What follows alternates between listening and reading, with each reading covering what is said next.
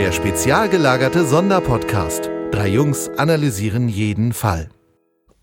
Hi ho, herzlich willkommen. Ähm, der SSP ist on the road. Wir sitzen im, ja, wie genau heißt dein Laden, Markus? Winterzeit Audiobooks. Ja, wir sitzen im Winterzeit Audiobooks in Remscheid, haben unseren Live-Auftritt gestern gerade hinter uns gebracht. Bei uns ist Markus Winter, ähm, der Betreiber des Ladens und der Inhaber des Winterzeit Audio-Labels. Und du bist das auch so heißt, Winterzeit Audiobooks, ja. Ach, das ist auch Audiobooks, Entschuldige. Ja, und ähm, ja, wir haben einfach gedacht, wir nutzen die Gelegenheit, einen Kreativen bei uns zu haben und reden mal über den Beruf des Hörspielproduzenten und über dein Portfolio, deinen Laden, deinen Werdegang. Der ein oder andere wird wissen, du warst ja auch mal Autor bei den dreien. Mhm. Also Nee, bei die drei. Bei die, drei. ja. Weil der Name heißt die drei. Das kann nicht Mhm. alleine stehen. Wie die Ärzte. Ich vertippe Genau. mich dabei jedes Mal, ne? Also Oder das schwarze Auge, da kriege ich auch jedes Mal vom Verlag einen drauf, Ärzte? wenn ich sage, beim Song schwarzen. Auge. Nein, Ja, bei das das, schwarze Auge. bei die drei. Das ist unter anderem ein Produkt von dir, ne? Äh, genau, ja. Da gibt es sechs Teile. Die erste Staffel von Das Schwarze Auge, eine in sich geschlossene Geschichte. Mhm. Äh, Hallo, wir sind auch da. Also Hallo, Olaf und, genau. und ich, Seppo. Ich habe gesagt SSP on the road. Ja, weil bevor du, du war, ich wollte nur, dass Weißt, die, du weißt doch, Smart, Smarter und Partner. Mhm. SSP. das ist ziemlich gut. Wer bin, aber welcher bin Jetzt ich? verstehe ich den Namen. Aber wer, wer bin ich? Welcher bin ich? Ja, bist der Partner, Partner. wahrscheinlich. Hm? Das habe ich mir fast gedacht. Nein, das wollten wir doch bei einem wir sechs Freunde machen, Ich weiß. wo das SSP herkommt. Ne? Schlau, schlauer und Partner und Ingo ist der Partner. Richtig, ja. ich finde, wir klingen wahnsinnig verkatert gerade. Das ist dieses Rock'n'Roll-Leben von unseren live Ja, Hammer. Wir haben nämlich gestern, Exzessive wir haben Veranstaltung. gestern nämlich richtig viel Cola getrunken. Ähm, danach gab es noch ein bisschen Bier und als wir dann um, wann waren wir denn Ich hatte auch ein fertig? paar Nüsse. Hatte ich So, auch. oh, Nüsse hatte ich auch, ja. ähm, äh, Nüsse habe ich immer. äh, auf jeden Fall, Darf man was trinken während dieser... Ja, natürlich. ja, ja, jetzt ist eh schon egal. Okay. Äh, und dann haben wir gestern, als wir dann um, wann waren wir fertig? Um halb zwölf, haben wir festgestellt, dass Remscheid City ein bisschen verschlafener ist, als man das vielleicht vorerst angenommen hat. Und ähm, dann haben wir halt nichts zu essen gehabt und dann gab es Rock'n'Roll-Lifestyle mit Nüsschen und ähm, ich hatte noch eine halbe, so eine halbe Mühlenwurst, ne? Die haben wir uns noch Ja. geteilt, Tom. Vergiss nicht die Gummibärchen, die du immer auf der Straße findest. Oh ja. Wobei das ja hier nicht Remscheid City ist, das ist ja Lüttringhausen. Das ist ja noch so ein... So ein Ach, in Remscheid City pulsiert das äh, Leben. Ja, also natürlich, Remscheid ist der Hammer. Okay. Und hier, das ist so eingemeindet, äh, ehemaliger kleiner Ort, da ist natürlich ähm, nach 18 Uhr nichts mehr los. Außer bei uns dann eben. Ja, das war, Natürlich. Das war, war schön voll. Ja, ich bin immer noch erkältet und äh, das gestern auf der Bühne des äh, Podcasten, sage ich jetzt mal, der Live-Auftritt, das war alles in Ordnung. Danach stieg dann die Lautstärke an, weil noch Leute da geblieben sind zum Quatschen, aber man musste mal ein bisschen anschreien. Und ich glaube, das ist jetzt einfach wieder ein bisschen auf die Stimme gegangen. Genau. Und ähm, ist deutschlandweit, glaube ich, der einzige ähm, Laden mit dem Schwerpunkt Hörspiele, ne? wenn ich das richtig Es sehe. gibt einen in Berlin, Audiamo, die kommen ursprünglich aus Wien, glaube ich, und haben eine Zweigstelle in Berlin. In Berlin gibt es auch alles, ey. Ja, ja, in Berlin. Äh, und dann gibt es, glaube ich, in Düsseldorf einen reinen Hörbuchladen, also Mhm. nicht Hörspiele. Und ich glaube, dann dürften wir die einzigen sein, ja. Mhm. Also es ist eine Pilgerstätte für Hörspielfans. So ein bisschen, ja. Ja. Und ähm, das Spektrum des Ladens äh, ist einmal von den ähm, eigenen Produktionen wahrscheinlich äh, bestückt, aber auch alles äh, von klein bis groß mit dabei. Wobei ich habe gesehen, es gibt keine Benjamin Blümchen und Bibi Blocksberg Hörspiele. Genau. Wir haben tatsächlich ähm, eigentlich gedacht, dass wir diese, diese Blockbuster-Hörspiele, die du sowieso in jedem Saturn kriegst, dass wir die nicht unbedingt auch noch anbieten müssen. Gut, drei Fragezeichen, John Sinclair haben wir natürlich. Mhm. Aber jetzt diese ganzen Kinderhörspiele, wir wollten halt gerade die Hörspiele haben, die du eigentlich bei Saturn, da schrumpft die Abteilung ja immer mehr zusammen, da gibt es ja bald gar nichts mehr, die du da eben nicht bekommst von den Kollegen, die, die auch super Hörspiele machen, die man aber im normalen Handel eigentlich nicht findet. Und was du überall kriegst, wollten wir jetzt nicht. Ich meine, wenn einer fragt, wir können jedes Hörspiel besorgen, auch Benjamin Blümchen, aber es hat auch noch keiner gefragt. Das heißt, das Klientel ist ähm, äh, der großgewordene Hörspielfan, der jetzt auch erwachsene Hörspiele hört. Genau, eher das. Also Mhm. Kinderhörspiele wenig. Mhm. Man sollte vielleicht noch erwähnen, dass es das Ganze dann auch noch als Vinyl gibt hier und ähm, Genau. Dass es auch gute Musik hier noch gibt. Ganz, ganz großartig, ne? Und da Ja. gibt es auch viele Geschichten die dazu. Also wir haben da zum Beispiel die Vinyl-Ausgaben von den maritimen Edgar Wallace-Hörspielen ja gesehen. Die ich dann schon auf Flohmärkten gesehen Mhm. habe für unfassbar viel Geld. Und die hast du auch tatsächlich dann auch für die Digitalisierung, also für die CD-Version oder eben Genau. MP3-Version jetzt. Ich habe die damals alle selber mir auch für unfassbar viel Geld gekauft, die Platten. Und dann, wir haben die ja digitalisiert und dann davon die CDs gemacht, die, die Neuauflage. Es ist ja sehr aufwendig gemastert worden im, im Tonstudio in Düsseldorf. Und äh, ich finde, es klingt auch sehr gut, die, die CDs letztlich. Und da musste ich mir die auch alle auf äh, Platte kaufen, weil die Kassetten konntest du größtenteils vergessen. Also ich hatte die selber auf Kassette, aber das ist ja so dumpf und leierig, davon konnte man das nicht machen. Und dann haben wir tatsächlich die, die Platten alle zusammen gekauft. Wobei, wir haben drei Platten gestiftet äh, bekommen von einem Fan, die waren noch original verschweißt. Das waren, glaube ich, die Folgen 9, 10 und 12. Und die hat er also für uns geöffnet, dass wir die f- quasi pressfrisch digitalisieren konnten. Das fand Das ich ganz toll. Tuch, das äh, Haus mit den sieben Schlössern. Ja, und die gelben Narzissen. Hm. Mit Man fragt sich immer, wie sowas zustande kommt, ne? Wie, da kauft man ja die Schallplatten irgendwann mal? Ne, ich habe auch ganz viele Schallplatten, die noch nicht ausgepackt sind. Ja, okay, aber du nimmst, ja, schon klar, du, jetzt. Ja. Aber, das- ne, jetzt, Nee, früher sind die, äh, wenn das Kinderhörspiele du? waren, sind die alle zerkratzt. Also ich überlege, Ja, ich die hab ja- ganzen alten Märchenproduktionen, die ich habe vom gestiefelten Kater vom Europa, ja, aus den Ich- das 70er sind Jahren, das habe ich von meinem Bruder dann Mhm. bekommen, die kannst du halt heute nicht mehr zum Mastering benutzen oder zu, zu ja, richtig, weil ich habe nämlich auch noch ein paar alte Märchenschallplatten von meinem Vater und von meinem Onkel und die sind, Ja. die kann man halt hören, wenn man halt genau weiß, an der Stelle hüpft jetzt gleich. ja, ja. Ja, wir haben auch, also die Platten, die dann neu waren, haben wir komplett genommen, aber von manchen ersten Folgen habe ich auch vier oder fünf Platten genommen, weil dann hast du diese alten zerkratzten, dann war auf der einen war die erste Seite bis zur Hälfte super, dann springt's, dann nimmst du die andere. Wir haben das also echt zusammengeschnibbelt. Hm. Das war schon recht aufwendig. Ja. Du bist dann mit äh, beim Mastering mit dabei? Ja, bin oder? ich immer, ja. Mhm. Ähm, was machst du denn sonst so? Also äh, wir haben es eben kurz angedeutet, du hast ähm, eine, die drei Folge geschrieben, den Jahrhundertstein, Mhm. haben wir eben äh, gestern auch schon in der Live-Aufnahme drüber gesprochen. Ähm, aber das ist ja noch nicht alles. Du machst ja unheimlich viel, was mit Hörspielen zu tun hat. Kannst du irgendwie ein paar Sätzen zusammenfassen, wie du da hingekommen bist, was du jetzt machst und äh, was so deine Projekte sind? Ja, es hat tatsächlich mit den drei damals eigentlich angefangen. Ich hatte vorher äh, schon geschrieben. Ich habe sogar mal ein Buch geschrieben. Ich habe damals Theater geschrieben hier in der Gegend, Theaterstücke, so Ratekrimis live und sowas. Und das Hörspiel, immer Hörspielfan gewesen, als Kind natürlich. Und das hat dann mit den drei angefangen, dass ich dann, ich war ja auch da in dem Studio bei Heike-Dine Körting damals, habe gesehen, wie das geht, hatte zu dem Zeitpunkt schon ein Studio, weil ich bin ausgebildeter Tontechniker und hatte halt schon mein Studio, aber eigentlich nur für Musik. Habe ich meine eigenen Platten gemacht, hier Bands aus der Gegend produziert und sowas. Und ich hatte dann also auf der einen Seite das Studio und hab, war ja Autor. Und dann habe ich halt da erlebt, wie das so ist, fand das ganz toll und habe gesagt, du hast ein Studio, du kannst eigentlich schreiben, mach doch mal selbst. Und habe von dem Moment an eigentlich gedacht, jetzt mache ich mal Hörspiel von Anfang an selber, Skripte schreiben, ich kann aufnehmen, ich kann mischen.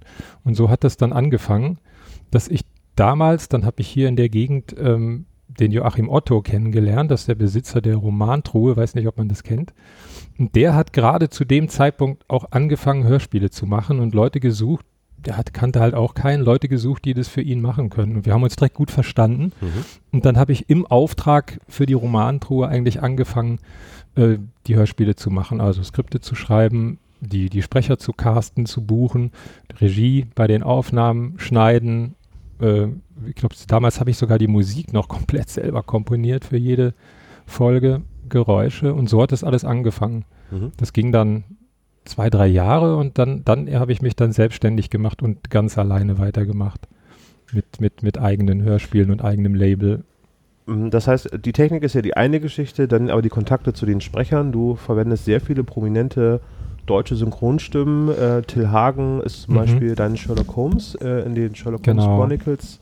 Äh, wie, wie baut man sich so ein Netzwerk auf? Gibt es da im Prinzip einfach eine Karteikarte, die man dann. Oder Äh, fragt für einen Freund. Ach so. Ja, es, tatsächlich gibt es ja diverse Studios in Berlin, wo du auch auf den Internetseiten gucken kannst. Die bieten das ja direkt an. Wir vermitteln Sprecher XY. Es ist nur meistens äh, ziemlich teuer. mhm. Es ist also schon immer besser, wenn du nicht über so eine Sprecheragentur gehen musst, weil die wollen ja alle mitverdienen, ist ja klar. Aber ich habe natürlich auch so angefangen. Also wir hatten dann ein Partnerstudio in Berlin. Da habe ich dann angefragt, ich hätte gern den und den. Ähm, ja, also man, natürlich fängt man so an über so eine, aber sobald man dann zwei, drei Sprecher kennt, die kennen sich ja alle untereinander in Berlin.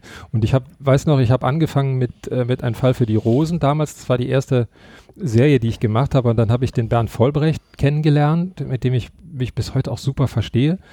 Und ähm, der, der ist, spricht da den Erzähler und den, den Onkel.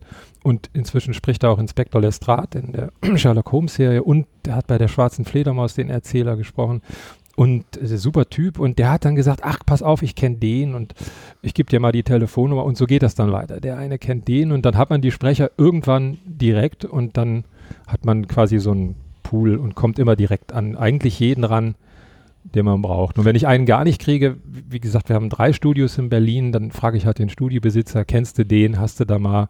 Und eigentlich geht es irgendwie immer. Hm. Du fährst aber dann nicht nach Berlin hin, sondern Nee. kommuniziert über neue Medien, Genau, über Skype. so, über Neuland, genau, und dann äh, kriegst du die Tonspuren. Wie, wie, wie funktioniert das? Ähm, du hast mehrere Hörspiele, und wo die Rollen dann im Prinzip den Sprechern zugeordnet werden und die werden dann on Block aufgenommen. Das heißt, ähm, Till Hagen spricht dann einmal Sherlock Holmes ein und dann noch einmal einen Erzähler in einer anderen Serie. Ne, also, nee? Till Hagen spricht eigentlich nur noch Sherlock Holmes. Ah. Also mit, mit Till und äh, Tom Jacobs, der den Dr. Watson spricht, der ist ja von hier, der kommt also tatsächlich auch zu mir nach Remscheid. Mhm. Also da habe ich jeden Monat ist ein Termin. Ja. Da kommt Till und spricht einen neuen Holmes oder Ja. zwei. Und das, das, das ist also dann noch nur Holmes und nur, nur das eine Ding. Und ansonsten ist es tatsächlich so, dass ich äh, große Blöcke habe. Also ich sammle über drei, vier Monate Skripte für alle Serien und habe dann 20, 25 Skripte und dann sage ich so, jetzt ist genug, jetzt machen wir einen Block. Und dann kommen tatsächlich Sprecher und haben dann wirklich in jedem Hörspiel eine Rolle. Eine, eine große und dann hier nochmal was Kleines und was Mittleres. Und dann wird das so zusammenge, damit sich das auch lohnt für die Sprecher. Hm. Das ist dieses Xen. ne, Genau, das ja, grundsätzlich. Weil, weil getrennt voneinander aufgenommen wird und Genau, die, das Gespräch entsteht dann erst im Schnitt. Richtig. Und ich muss nach Möglichkeit aufpassen, dass es dann nachher passt, was die sagen. Wir, wir haben mal versucht, den Podcast so aufzunehmen, war eine Katastrophe. Das ist Deswegen auch macht Markus das professionell und wir nicht.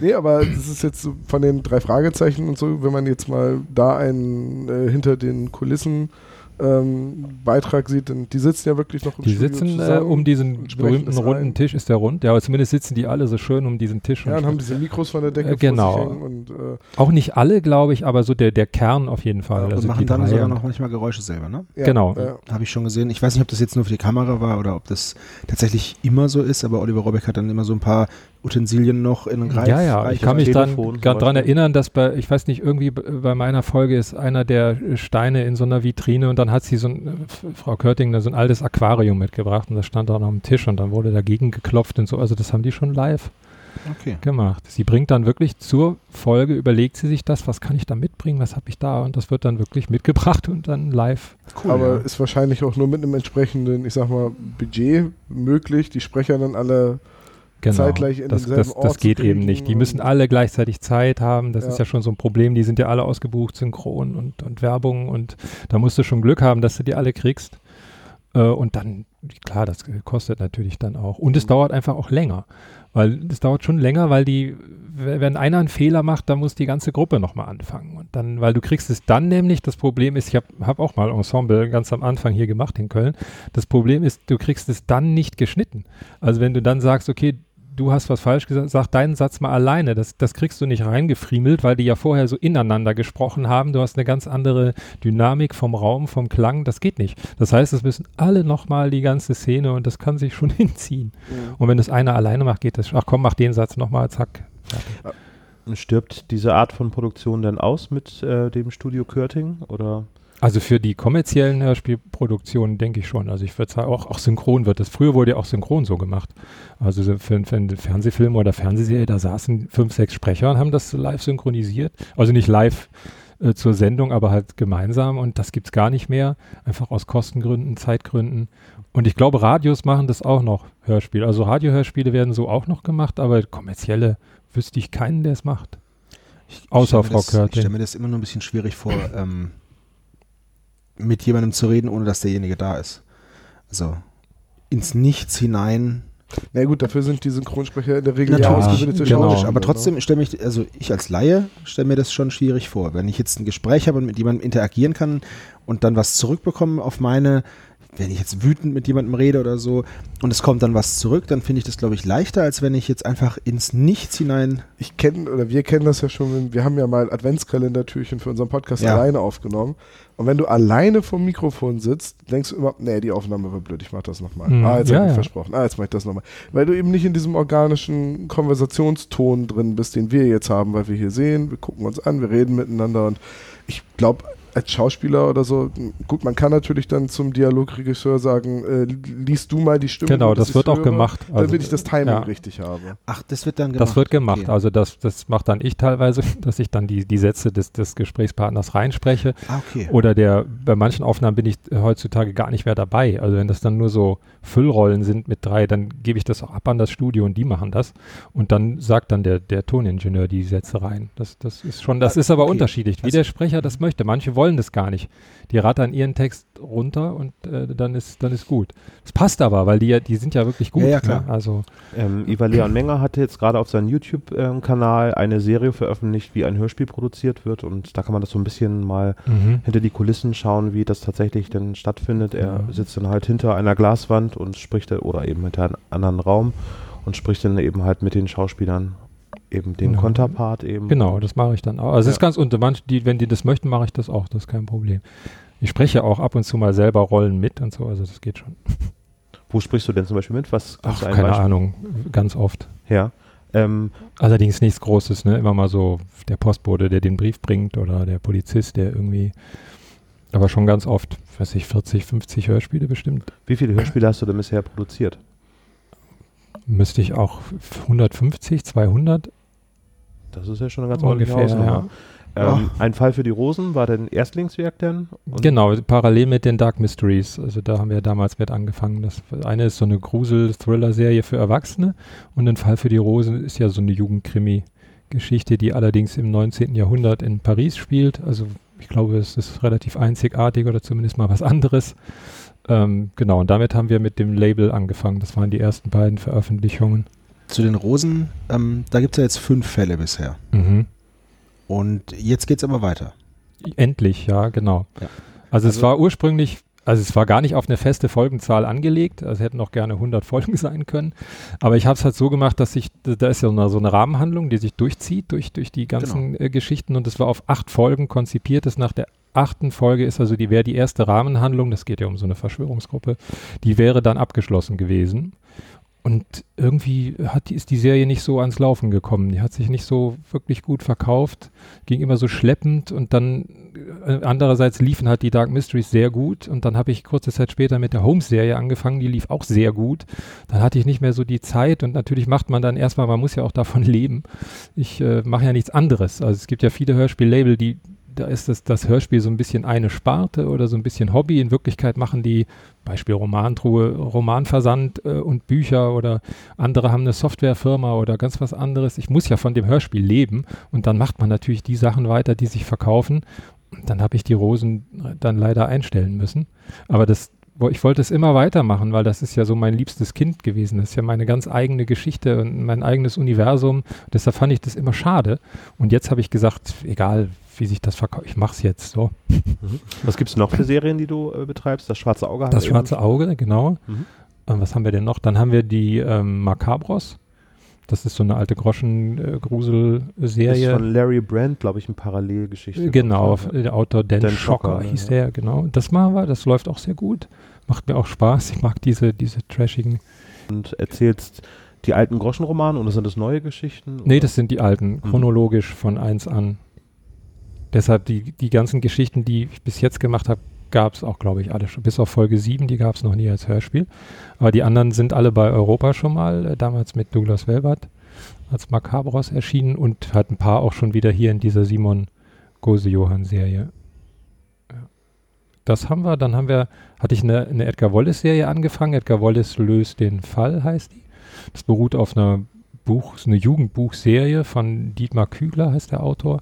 Die war so, ja, die war so in den 80ern, glaube ich. Die, die, die habe ich tatsächlich damals sogar gelesen. Gab es da nicht auch Hörspiele von Karussell damals? Nee, das ist was anderes. Das ist was Das anderes. ist wieder eine andere Buchserie. Ja. Aber die waren so ziemlich parallel. Die Ja. Bücher sahen auch so ähnlich aus, glaube ich. Ja, ich kann mich nur an so eine ähm, verklinkerte Wand erinnern, wo also, also das Cover. Ja, genau. Ja. Und es war die gleiche Zeit. Ja. Und, und die haben, da haben wir jetzt sechs Folgen von gemacht. Die geht jetzt auch demnächst weiter. Ich schreibe aber noch dran, weil die Buchserie hatte nur sechs Bücher. Und dann hat der Autor damals aufgehört. Und jetzt ab der sieben schreibe ich die Geschichten selber. Äh, und äh, aber nicht, nicht mehr mit dieser Konstellation mit den Personen, also mit, mit ganz neuen, aber das geht jetzt weiter auch. Aber das dauert noch ein bisschen. Das haben wir, was haben wir noch? Raumschiff Promet noch, das ist eine Science-Fiction-Serie. Auch beruht auch auf äh, so einer alten, aus den 70er Jahren, so einer Science-Fiction-Serie. Da sind es aber tatsächlich neue Geschichten, das sind nicht die Originalromane. Ja, die habe ich, die hab ich hier vorne auch gesehen im Regal. Die werde ich mir auch mal anhören. Die sieht richtig cool aus. Also ich finde einfach, ich mag auch so dieses, Diese alten, dieses alte, trashige Zeug. ja, was halt so ein bisschen, ich weiß nicht, was dann halt entstanden ist und da wurde einfach ausprobiert und rumprobiert und mal was in dem Genre geschrieben und mal was da gemacht. Und ich finde sowas einfach, ich habe dafür ein Herz, deswegen werde ich mal, das werde ich mir auch mal anhören. Ja, die erste Folge hat, äh, wie heißt er, äh, Chris, ist er Christoph oder Christian Montillon geschrieben, der inzwischen auch, glaube ich, Autor bei den drei Fragezeichen Christoph ist, alias, genau. genau. Ja. Der hat die erst, das erste Raumschiff Promet Buch geschrieben. Ja, Weil er ja ursprünglich, glaube ich, von Perry Roden kommt. Genau, oder? der hat gerade ja. den 3000. Band von Peri Rodan geschrieben. Rodan heißt es, glaube ich, nicht. nicht Perry Oh, Rodan, Entschuldigung. Er ist Deutscher. Der ist Perry Deutscher, Rodan. Ja. Perry Rodan. Hört man ja schon am Vornamen. Genau, typisch. Perry Clifton. Perry, den habe ich auch gesehen, ja. Ja, ist auch so eine alte äh, Dings, genau. Maritime Serie, ne? Ja. Ja. Columbus Ja, wir haben halt Sohn auch, hab äh, gehört damals. Genau, wir haben, wir machen ja auch äh, den teilweise den CD-Vertrieb für Maritim. Also Maritim ist ja, glaube ich, bekannt, recht äh, großes Label äh, von Sebastian Pobot und der, für ihn bringen wir halt Sachen auf CD auch raus. Und da haben wir zusammen diese Edgar Wallace eben gemacht oder den Perry Clifton jetzt. Äh, Van Dusen, auch eine großartige Van Serie. Dusen ist super. die, die Neugeschichten und auch die alten. Nee, die äh, neuen haben wir nichts mit zu tun. Wir machen nur die, die Originale. Die neuen sind ja bei äh, Allscore oder wie, das- wie Die heißen neuen die, sind wieder rot mit dem roten Cover und die alten, Genau. oder die Originalen sind ja, Ja. mit dem mit diesem Dieses beige, golden, creme, be- genau. Ja. Also wir legen Also die alte WDR, oder ist das WDR? Nee, ist Rias Berlin. Rias, ne? Ja, stimmt. Die, die legen wir neu auf. Das ist, glaube ich, mittlerweile bis Folge 20, aber es gibt ja, glaube ich, 78. Ja. Also da kommt Ich noch habe sie alle gehört. Ich auch. Das Van Dusen ist richtig, richtig gut. Die Denkmaschine. Ja, die Denkmaschine. Die Denk- Professor Dr. Dr. Augustus Dusen. So, und äh, Sherlock Holmes gibt es noch einen Natürlich, großen Anteil. das ne? ist halt, äh, mit unsere erfolgreichste Serie. Wir sind schon bei Folge, was ist gerade diesen Monat, ist glaube ich die 62 gerade rausgekommen. Hm, Die Chronicles, ne? So heißen die Genau. Sherlock Holmes Chronicles. Und es gibt da noch so einen Mini-Ableger, die Fantastikgeschichten, ne? Das sind aber nur drei Folgen bisher, glaube ich, ne? Drei Stück, ja.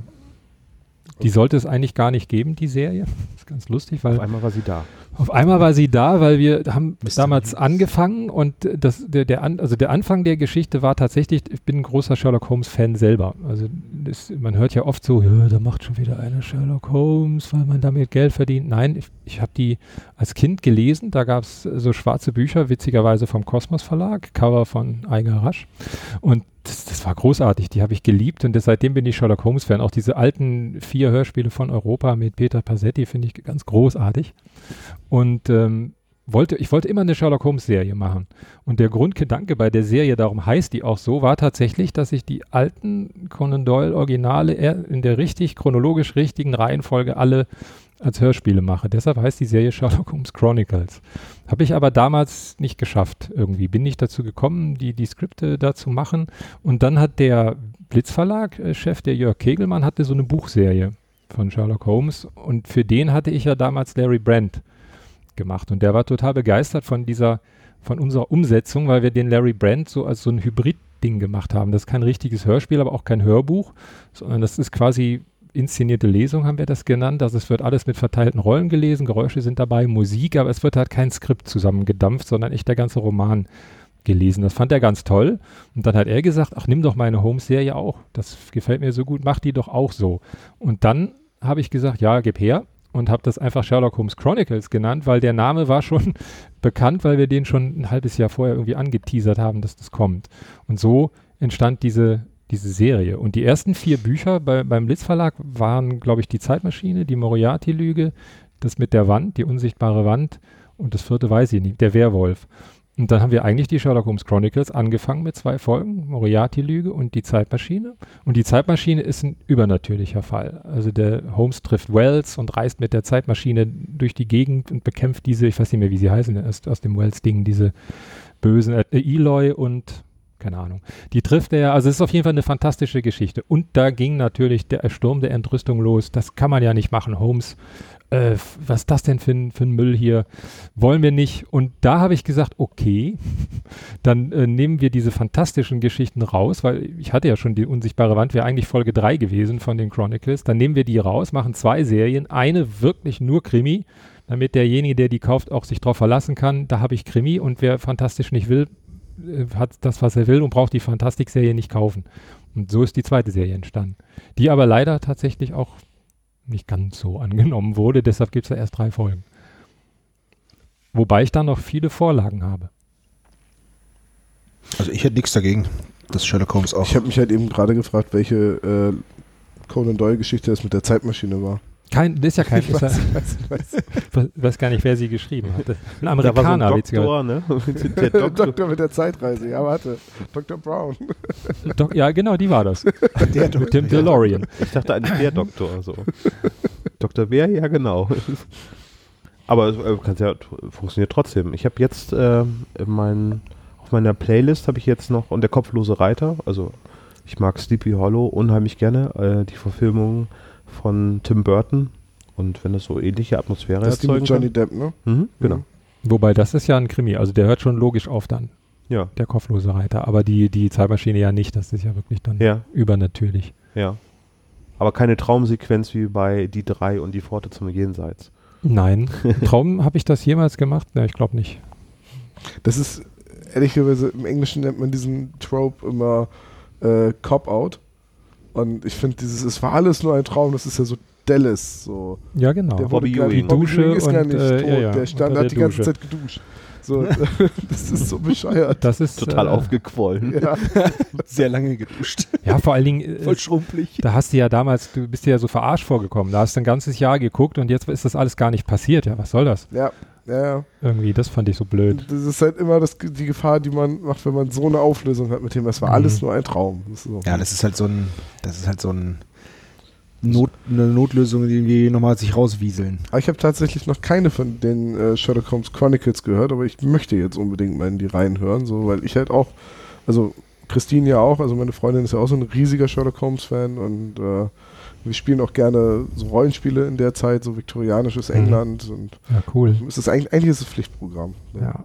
Ja, mittlerweile, wie gesagt, 62 Folgen. Wir sind auch weg von den reinen Büchern. Also wir vertonen immer noch Bücher, aber ja. es sind auch Originale von Conan Doyle jetzt drin.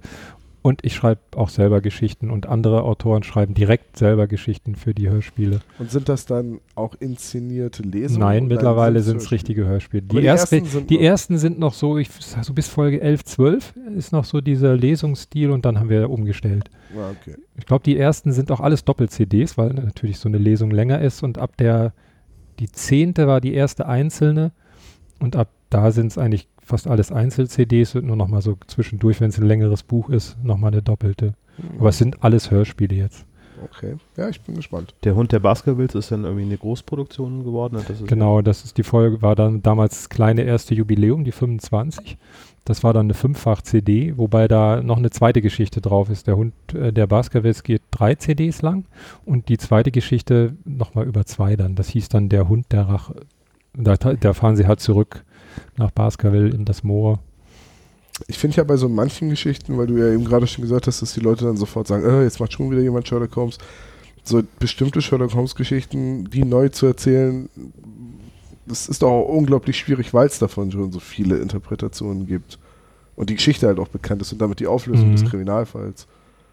Oder ja, ich wollte so ich wollte sie ja tatsächlich wirklich für mich, also das heißt für mich selber, aber ich liebe so die Originale und ich möchte die auch gerne alle machen, weil ich mag die Geschichten auch sehr gerne. Klar, es gibt so ein paar Geschichten, die sind ein bisschen tot äh, genudelt, die wahrscheinlich jeder schon Familienritual oder eben der Hund der Baskervilles oder was weiß ich, blaue Karfunkel oder sowas, aber ich mag die einfach und äh, wir bleiben ja Ritual, ja genau. Ja, ja, das Musgrave-Ritual. Musgrave, Ja. genau, ja. Hm? Wir bleiben ja wirklich sehr nah an dem Buch. Also ich ändere da jetzt irgendwie nichts und das ist so, so originalgetreu, glaube ich, auch noch nicht gemacht worden. Deshalb ist- finde ich es auch ganz interessant. Und mir macht es einfach Spaß. Die, und es gibt ja auch viele Conan Doyles, die noch nicht so oft, äh, die Pappschachtel, finde ich eine ziemlich coole Geschichte. Da sagen die meisten, kenne ich nicht. Wer sie natürlich alle schon einmal gemacht hat, ist Maritim, das ist klar. Ja. Die sind ja komplett durch. Wie stehst du zu der Neuinterpretation von der BBC mit Sherlock Holmes in, in der Mit Gegenwart. Benedict Cumbercrunch. Be- Ja. Barnacle Compass Lodge? Ah ja, sag ich doch. Die- Ich, ja, ich fand, ich, die, die erste Staffel habe ich sogar habe ich gesehen, die zweite auch noch. Ich finde es ich find's nicht schlecht, aber es ist gar nicht, ehrlich gesagt, gar nicht so meins. Aber es hilft natürlich sehr, Ja, gut, weil das klar, natürlich so ein Hype ist und, Ja. äh, und das ist natürlich, der hat natürlich viel dafür getan, dass, dass der, die Figur Sherlock Holmes immer noch so beliebt und präsent ist. Mhm. Aber diese ganzen, auch wie heißt diese andere Serie, Elementary, ist nicht so meins. Ja, da, da Kann ich auch nicht so viel mit Ist anfangen. Amerikaner, ich gesagt, gut, okay, nein. Mhm. Nee, er ist, er ist Brite, aber er ist halt nach Aber New er York lebt- geflüchtet. ja. ne. Mhm. Naja, nee. Ja, ich wette nur drauf, dass Sherlock Holmes eine Frau wird. So, auch wenn wir jetzt ein bisschen Watson hin ist und her Das kommt noch. Doctor Sherlock Who ist ja auch schon eine Frau. Sherlock Holmes. Sherlock- Sh- Es gab mal äh, die, die. Fälle der Shirley Holmes. Weiß ich, ob das einer kennt. Aber ähm, ich habe bei dir im CD-Regal gesehen, das ist glaube ich auch bei euch aus dem Sortiment, die Sherlock Holmes Academy. Hogwarts mit Ja. Das war aber nur, das war tatsächlich damals eine, ein, Auftrag von einem, von einem Verlag. Da gibt es auch nur drei Bücher Ja. zu und da haben wir diese Bücher halt umgesetzt und äh, dann haben die die Bücher auch nach drei Büchern eingestellt, weil es auch als Buch schon nicht gelaufen ist. Und wir haben nur zwei Folgen gemacht. Die dritte hätt, ging nicht, weil äh, die Mä- Mädchen da an der Schule Redeverbot haben und das ist für ein Hörspiel schlecht.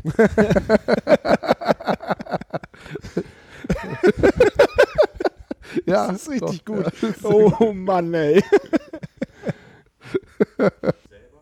Ach, den Eifelkrimi haben wir noch vergessen, nur am Rande. Den machen wir natürlich auch noch. Mhm. Ähm, dann hast du die Tonspuren der einzelnen Sprecher und dann hast du ein Riesenprojekt in deinem Schnittprogramm und wie, was machst du zuerst? Machst du erst im Prinzip Dialoge in die richtige Reihenfolge oder machst du Szene für Szene auch schon gleich mit Soundteppich, also Genau. recherchierst du Geräusche, hast du eine riesen Datenbank, wie stelle ich mir das vor oder wie im Studio Körting hast du da so Streifen mit den Tonbändern äh, drinne, die du abspielen Ja, kannst? Tonbänder benutzen wir nicht. mehr. ich habe tatsächlich natürlich so eine, eine ziemlich große Datenbank an, an Sounds. Wahnsinnig viel, auf teilweise sogar noch angefangen auf CD. Mittlerweile ist es ja auch alles nur noch Download, äh, Festplatten und also das ist natürlich wahnsinnig teuer gewesen, wahnsinnig viel. Und ich mache aber auch, weil ich ja ein eigenes Studio da habe, also wirklich noch so alltägliche Geräusche mache ich auch selbst. Also wenn ein Glas hingestellt wird, Papier rascheln, Kleidung, das mache ich alles noch selbst zu der Szene dann dazu. Nur natürlich Autofahren, Explosionen kriege ich nicht so gut hin im Studio. Die nehme ich dann. Oder die mache ich einmal, dann war es das. Äh, die nehme ich dann Schatz, natürlich. wieder ein neues Auto.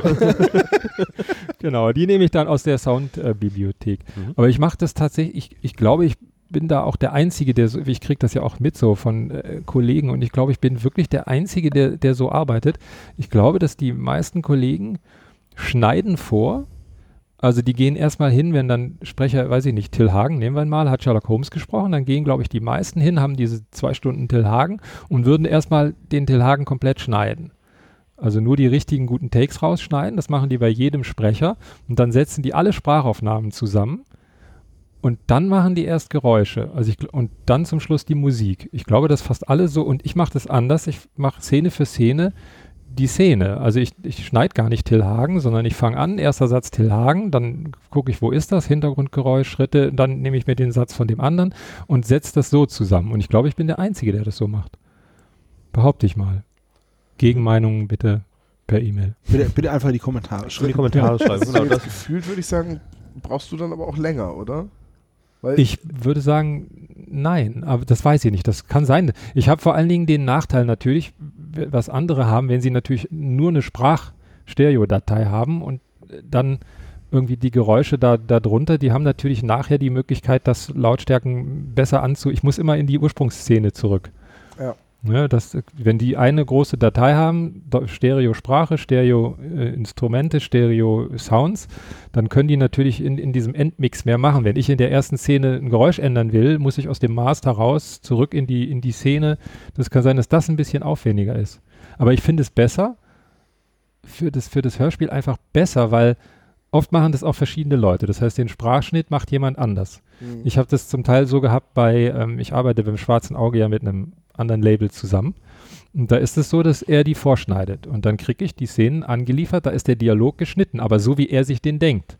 Ja, da sind dann Lücken, wo er dann meint, da, da wird jetzt die Tür aufgemacht, da wird geschossen, lass ich mal so viel Platz. Der Platz, den finde ich aber nicht gut. Weil, weil ich, wenn der braucht das länger, weißt du, wenn, wenn der muss länger laufen, der Schuss oder der Schrei kommt nicht richtig und dann bin ich da am rumfriemeln, schneid mir das wieder alles auseinander, um das so zu setzen, dass das für mich homogen klingt. Und da habe ich den Vorteil, wenn ich das ja direkt in der Szene mache, kann ich ja sofort die Geräusche dabei und dann stimmen die Abstände, das Feeling stimmt. Ich Mal, find, dann hast du, machst du Szene für Szene und dann fühlt sich Genau. eine Szene mal rund und fertig und genau, richtig an und dann machst du die nächste. genau. Weil ich, äh, wenn, wenn wir ganz laienhaft bei uns im Podcast so ein bisschen Hörspielelemente einbauen oder so, dann, ich mache das irgendwie auch so, ich mache im ersten Sprachschnitt und dann kommen die Soundeffekte Mhm. und dann kommt die Musik drunter. Deswegen, Ja, das machen die, es machen wirklich, glaube ich, fast alle so. Ja. Aber ich habe mir das so anders angewöhnt und ich, da ich das schon immer so mache, würde ich sagen, das geht bei mir relativ schnell. ja gut, das ist auch Ja. alles eine Sache der Gewöhnung. Ja. Und der weitere Weg dann, also die Genau, also- Gestaltung und so weiter, hast du dann Grafiker für und Nee, die mache ich auch größtenteils selbst. Wobei ich, ähm, wir haben tatsächlich, also natürlich äh, der, die Covermotive jetzt für die, für die äh, Sherlock Holmes Chronicles zum Beispiel, das macht der Marc Freier, der dann die, die, der kriegt dann von mir eine Inhaltsangabe, immer darum geht es in der Folge, das hätte ich gerne auf dem Cover und dann macht er mir dann das Cover dazu, aber das Booklet dann mit, mit das mache ich alles selbst. Also das Zusammensetzen, Mhm. die Druckvorlagen, das mache ich eigentlich bei allen Sachen selbst. Aber schon so ein, so ein der Marc macht viel, der hat auch die Edgar Wallace äh, löst den Fall Cover gemacht oder jetzt die Lovecraft-Serie, die kommt, das schon. Und der hat auch ein, Da freue ich mich sehr drauf. Ich Mhm, liebe ja genau. Lovecraft-Geschichten. Auch wenn es eh nicht äh, präsent ist wie Sherlock Holmes in der neuen Popkultur, aber wenn es eine tolle Lovecraft-Geschichte ist, fesselt die mich immer. dass der Autor nochmal so erfolgreich wird, ne? Ewig nach seinem Tod. Ne, das ist Mhm. halt Pulp, ne? So Ja. wie auch andere Autoren. Ich meine, Robert Arthur hat auch früher Pulp-Geschichten geschrieben. ja, Ich finde nur, Und heute machen wir einen Podcast über den, ne? Also, ja, aber bei Lovecraft ist halt so, es gibt, Lovecraft, es gibt immer etwas und dann kommt es nochmal in der Lovecraft-Edition. Das merkt man gerade so im Brettspielbereich sehr. Du hast ja auch ein paar Ja. Brettspiele Mhm. bei dir im Pandemie zum Beispiel, Pandemie. Pandemie. Lovecraft, ja. habe ich noch nicht Gibt- gespielt. Gibt's ja ja. Tentakel. Also, dann hast du Love Letter, wo du Liebesbriefe ja, das ist ja der. Hammer, das ist Dann da kommt Lovecraft Letter. Das Ding Bessere halt einfach- Variante. Das Ding ist halt einfach, ähm, man kann das ganz gut sehen, mit Zombies war es ja ähnlich. Ja. Ähm, Stolz und Vorurteil und Zombies. Gibt es ja tatsächlich. Und ähm, erst wurde, man hat halt immer so ein, ein Setting und st stopft es dann auf alles drauf, weil sich halt gut verkauft. Schuld und Sühne und Cthulhu denn also. Ja, also wenn das geht, ja. Also ich, ist- du bist ja großer, äh, du bist ja großer Cthulhu-Fan, Olaf. Ich bin ja, ich finde es ganz cool, aber ich brauche es jetzt nicht überall. Ähm, äh, stört mich aber jetzt auch nicht. Ich muss es ja nicht Kommt konsumieren. so an, wie du es wahrnimmst. Ne? Im Rollenspiel war das einer der, der Wow-Momente. ja, aber guck, es so, gibt's beim, bei unserem anderen Hobby, dem Tabletop, gibt es das ja eben auch. Da gibt es Zweite Weltkriegsspiele und dann gibt es Zweite Weltkriegsspiele mit Cthulhu und dann gibt es Pulp-Spiele und dann gibt es die auch noch mit Cthulhu und dann gibt es alles Mögliche und immer noch mit Tentakeln noch dazu. Und äh, aber ich denke mir halt immer leben und leben lassen. Ich muss es ja nicht konsumieren und es ist mir wurscht. ja, wenn's also es jemand gibt mag, schon ein wenn jemand- Überangebot, das kann man schon. ja, aber wenn jemand man jetzt so mega sagen, auf Cthulhu steht, so wie du, und Mhm. du willst jetzt Pandemie mit Cthulhu spielen, weil du es halt einfach cool findest und das ist noch mal so ein Monopoly gibt's, Monopoly ist jetzt ein schlechtes Beispiel, aber gibt es ja auch in jeder Darreichungsform. auch ich ja, habe ja. zum Beispiel Monopoly. ein Monopoly von Walking Dead. Also, Ich habe Monopoly Marvel Comics, das war auch ziemlich komisch. Ja. Da kauft man so Comics, äh, Ja. Stadtstraßen. mein Bruder, hat, Ja. mein Bruder hat Star Wars Monopoly, das ganz alte. Dann lass uns jetzt einfach damit aufhören und gleich noch eine Runde Cluedo drei Fragezeichen spielen. Nein, Ja, das hab ich ja zum Beispiel. Cluedo. Ich habe ja zum Beispiel Cluedo mit den drei Fragezeichen. Gibt es auch in der Sherlock-Variante. Dann kann man es halt nicht lösen. Wir hatten mal einen Harry Potter Cluedo, das war ganz cool. Da hattest du Räume und das Spielfeld hat sich verändert, weil waren ja, war ja Hogwarts. Ah, Da musstest du mal am Spielfeld drehen, dann wurden aber die Wände verschoben. Wie Alles das dich gerade auf den Weg gemacht, so jetzt Okay, muss ich in den das ist Raum ja rein. ganz- ganz- ganz. Ah, verdammt, jetzt muss ich außen rum. Ähm, Markus, du bist äh, groß geworden, hast ja gesagt, mit Hörspielen. Das heißt, deine ähm, Kindheitserinnerungen sind drei Fragezeichen. Was hast du noch so gehört? John Sinclair? John, ja, also es hat tatsächlich äh, angefangen mit den drei Fragezeichen und mit Perry Clifton. Weil irgendwann, ich weiß nicht mehr, wie alt ich war, deshalb äh, passt ganz gut zu Gefahr im Verzug, dass man ja immer die erste Folge äh, am besten findet. Ich habe von meinem großen Cousin eine Kassette bekommen, eine ja, Raubkopie, wenn man so will. Auf der einen Seite befand sich die Geschichte der silberne Buddha von Perry Clifton, die auch heute noch ein absolutes Lieblingshörspiel von mir ist. Steht auch da drüben im Regal, habe ich genau, gesehen gestern. wir haben die neu aufgelegt, ja, aber die habe ich halt als Kind und auf der anderen Seite war die schwarze Katze und deshalb ist die schwarze Katze meine absolute Lieblingsfolge und es ist wahrscheinlich, wenn man es nüchtern betrachtet, auch nicht unbedingt das Highlight der ersten äh, 20 Folgen, aber für das mich Gute, halt, Das Gute bei Herzensangelegenheiten ist ja, man muss es nicht nüchtern betrachten. genau. Der Rest des Lebens ist schon nüchtern genug, dann kann man schon mal unvernünftig sein und Dinge einfach lieben. Also, Ja. so, sag ich jetzt mal so, ne? Meine erste Langspielplatte war Rick Astley, die ich mir gekauft Oh. habe. Und find, hast du immer noch, oder? Die habe ich noch, ja. Ja, siehst du, natürlich hast du die noch. Natürlich Ja. hast du die noch. Warum solltest du die auch jemals Ich aufgeben? könnte jetzt alle, alle Hörer des Podcasts Rick rollen, ne? mal eben kurz, wir unterbrechen mal kurz. Nein, das, Das wäre jetzt aber geil. Das Ey, bitte schnell rein. Mach das bitte. nee, die GEMA. Das geht Ach so. leider nicht. Ist das nicht schon allgemein gut? Ja. Das ist doch ein Meme. ja. Wir beziehen uns aufs Meme. So, nee, das war meine erste Schallplatte, also als Musik. Ich hatte auch ähm, die ganzen Kinderhörspiele auch auf Schallplatte oder Kassette. Aber die Musik Mhm. war Rick Astley damals.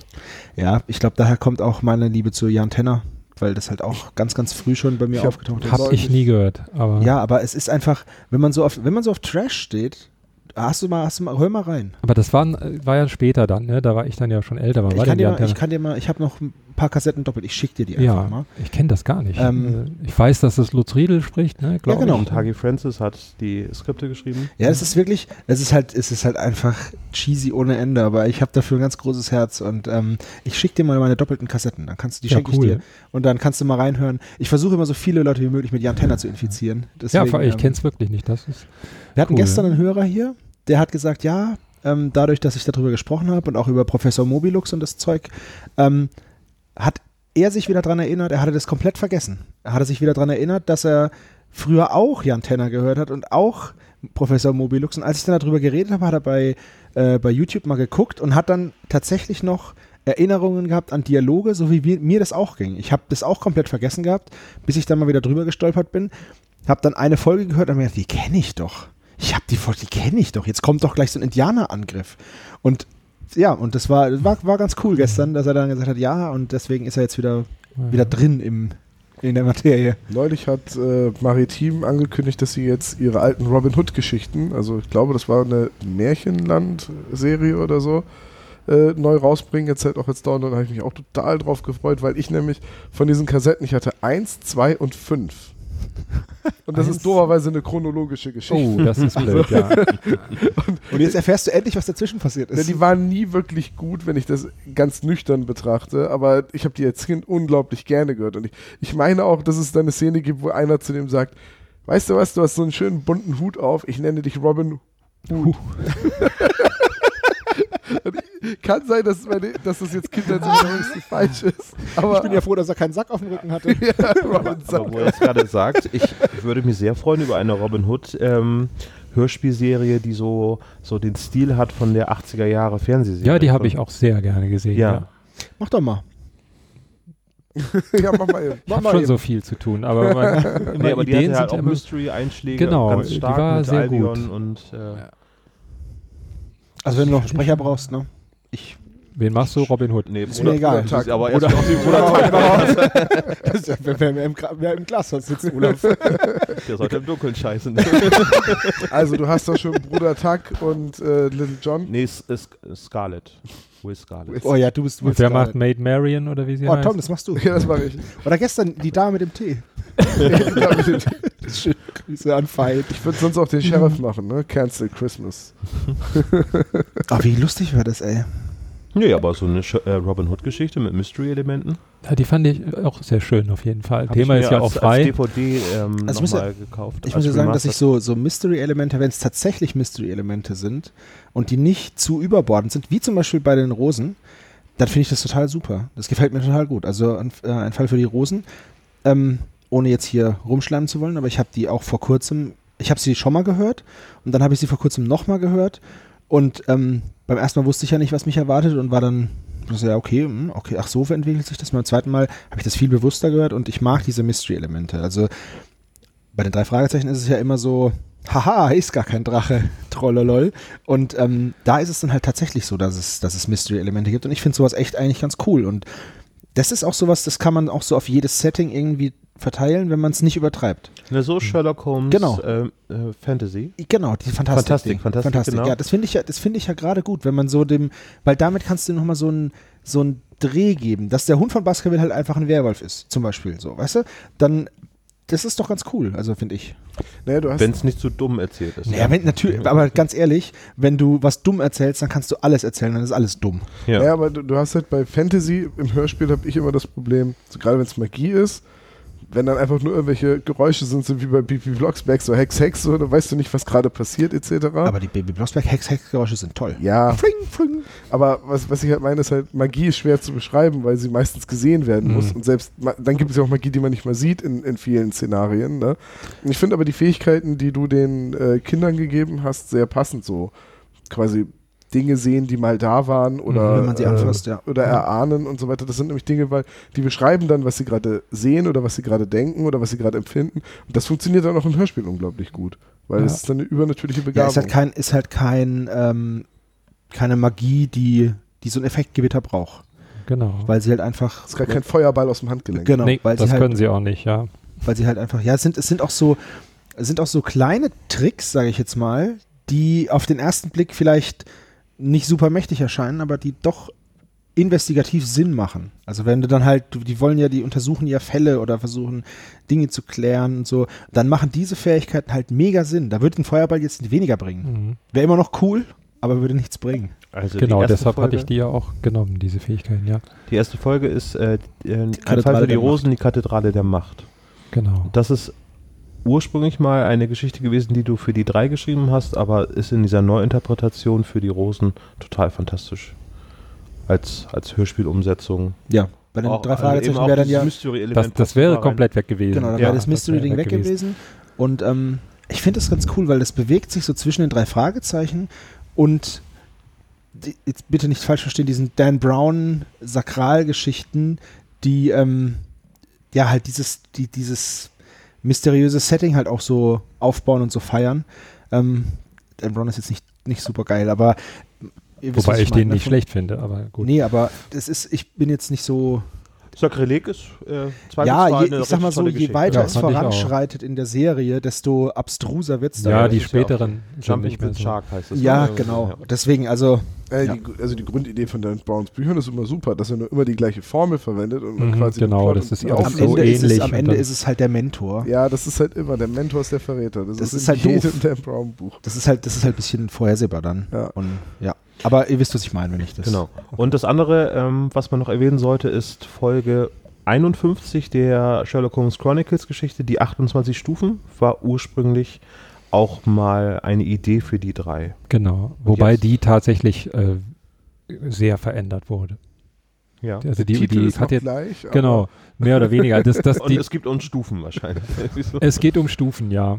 Und äh, das, ja, ja, genau, es geht um Stufen. Eine bestimmte Anzahl Stufen, ne, von Stufen geht's und ähm, um magische Zahlen im Mittelalter und dadurch findet man einen Geheimgang und mehr wird nicht verraten. Und das war tatsächlich der Kern der Geschichte, der dann auch bei den drei so gewesen wäre, aber alles andere ist komplett neu. Hm. Okay. Ich höre mir die auf jeden Fall mal an. Ja, ich bin auch gespannt. Ja, es ist jetzt, nachdem ich jetzt hier war, ähm, weil ich jetzt, ich, ich habe so viel mir gemerkt, was ich noch hören möchte ähm, und von dem ich vorher auch noch nichts gehört habe. Gestern habe ich mir aus der Grabbelkiste noch vier Folgen, Folgen Mad Drags. Das ist aber ein. Hörbuch, glaube Ja, ich. ja, ne? aber finde ich halt, finde ich halt, da hat mich das Cover einfach angesprochen. Kann ich dir auch nicht zu sagen, was das ist, habe ich ja, Ja, nichts mit es zu ist tun. auf jeden aber Fall, es klingt mega cheesy, finde ich richtig gut. es geht um Stratosphärenjets und Zeitreisen und Barbaren. Ich hatte mir das noch angeschaut, Sherlock Holmes und Co. Das sind äh, nicht unbedingt Sherlock Holmes Geschichten alleine, das sind auch von Dusen Geschichten dabei. Mhm. Hatten wir beim Adventskalender auch in der Verlosung mit dabei und gibt es ganz spannende Fälle, die Ja, es gibt, es gibt sehr viel Stoff zu hören. Warum machen wir eigentlich einen drei Fragezeichen Dann Podcast? lass uns doch einfach mal aufhören mit unserem Hörspiel-Podcast. Podcast jetzt und lass uns noch ein paar Hörspiele Ja, lass uns, hören. lass ein paar Sachen hören. Ja, Markus, vielen Dank für die Ja. Zeit. Gerne. Vielen Dank für die Getränke und für die Gastfreundschaft. Wir haben uns sehr wohl gefühlt bei Ganz, dir. ganz Auch, großartig, ja. auch gestern Ja. Abend war ein sehr schöner Live-Auftritt. Ja, fand ich auch ganz toll. Ja. Vielen Dank, dass ihr gekommen seid. Ja, wir würden auch gerne nochmal kommen. Ja, natürlich, warum nicht? Sehr schön. Ja.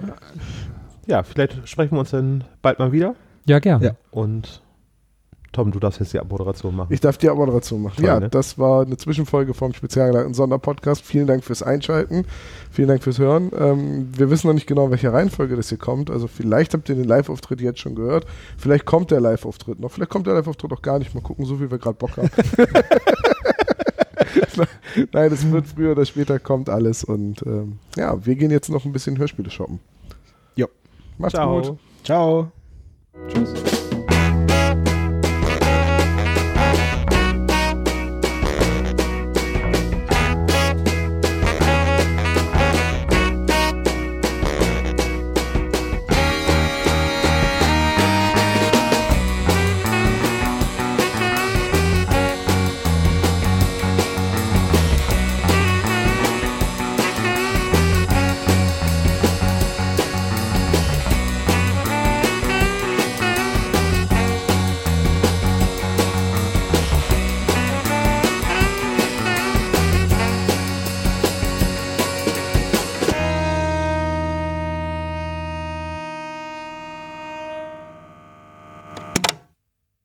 Vielen Dank für das Hören des spezial gelagerten Sonderpodcasts. Wenn ihr uns unterstützen wollt, könnt ihr das gerne machen unter patreon.com slash spezialgelagert als regelmäßiger Patron oder ihr schickt uns ein Trinkgeld über paypal.me slash spezialgelagert. Dieser Podcast ist und bleibt ein reines Hobbyprojekt und steht in keiner Verbindung zu Kosmos oder Europa. Unser Dank gilt der Band Dr. Orgel, dass wir Lied nicht kleinlich verwenden dürfen und Heinz Kreienbaum als unserer Station Voice. Ihr findet uns unter Instagram, Facebook, Twitter, jeweils als spezial gelagert, bei YouTube als spezial gelagerter Sonderpodcast und natürlich auch bei Spotify, Deezer und iTunes. Wir würden uns sehr freuen, wenn ihr uns Grüße auf unseren Anrufbeantworter sprecht. Die Nummer hierfür lautet 0421 175 43430. Macht's gut!